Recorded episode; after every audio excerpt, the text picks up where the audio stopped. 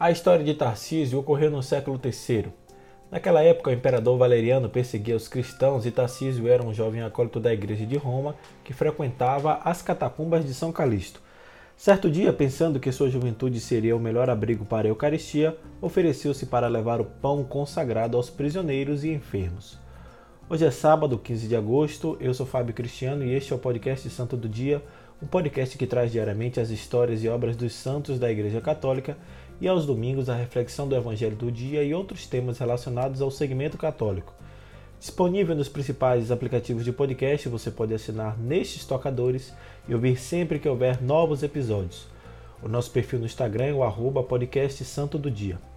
Hoje, dia 15 de agosto, a igreja celebra a solenidade da Assunção de Nossa Senhora, mas convencionalmente convém celebrar essa solenidade sempre no domingo seguinte, quando essa data cai num dia diferente do domingo.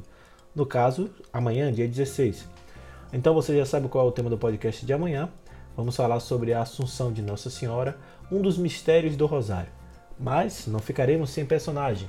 Hoje também celebramos a memória de São Tarcísio, Marte da Eucaristia. Sejam bem-vindos ao Santo do Dia.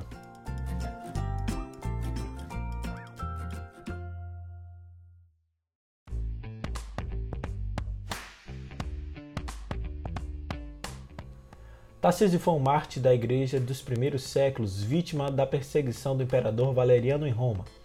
A igreja de Roma contava então com 50 sacerdotes, 7 diáconos e mais ou menos 50 mil fiéis no centro da cidade imperial. Ele era um dos integrantes dessa comunidade cristã romana, quase toda dizimada pela fúria sangrenta daquele imperador. Tarcísio era acólito do Papa Xisto II, ou seja, era coroinha na igreja, servindo no altar nos serviços secundários, acompanhando o Santo Papa nas celebrações eucarísticas. Durante o período das perseguições, os cristãos eram presos, processados e condenados a morrer pelo martírio. Nas prisões, eles desejavam receber o conforto final da Eucaristia, mas era impossível entrar.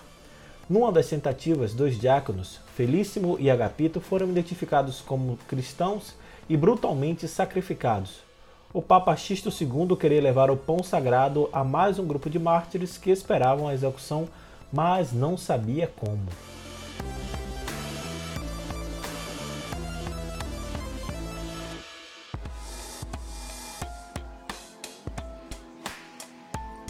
Foi quando Tarcísio pediu ao Santo Papa que o deixasse tentar, pois não entregaria as hóstias a nenhum pagão. Ele tinha 12 anos de idade Comovido, o Papa Xisto II abençoou-o e lhe deu uma caixinha de prata com as hóstias. Mas Tarcísio não conseguiu chegar à cadeia. Do caminho foi identificado e, como se recusou a dizer e entregar o que portava, foi abatido e apedrejado até morrer. Depois de morto, foi revistado e nada acharam do sacramento de Cristo. Seu corpo foi recolhido por um soldado simpatizante dos cristãos que o levou às catacumbas onde foi sepultado. Essas informações são as únicas existentes sobre o pequeno acólito Tarcísio. Foi o Papa Damaso quem mandou colocar na sua sepultura uma inscrição com a data da sua morte, 15 de agosto de 257.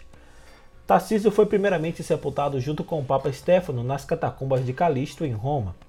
No ano 767, o Papa Paulo I determinou que o seu corpo fosse transferido para o Vaticano, para a Basílica de São Silvestre, e colocado ao lado de outros mártires. Mas em 1596 seu corpo foi transferido e colocado definitivamente embaixo do altar principal daquela mesma basílica.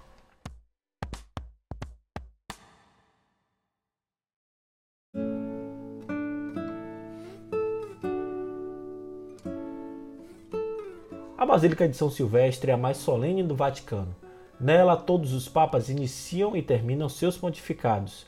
Sem dúvida, o lugar mais apropriado para o comovente protetor da Eucaristia, o Marte e acólito Tarcísio. Ele foi declarado padroeiro dos coroinhas ou acólitos que servem ao altar e ajudam na celebração eucarística. Uma tradição oral também fala sobre este protomarte da Eucaristia, dizendo o porquê não foi encontrado o Santíssimo Sacramento quando do seu martírio. Segundo esta tradição, a partícula consagrada, defendida com a vida pelo jovem acólito, tornou-se carne da sua carne. Esta foi a única hóstia oferecida a Deus que se uniu ao seu corpo. São Tarcísio, rogai por nós.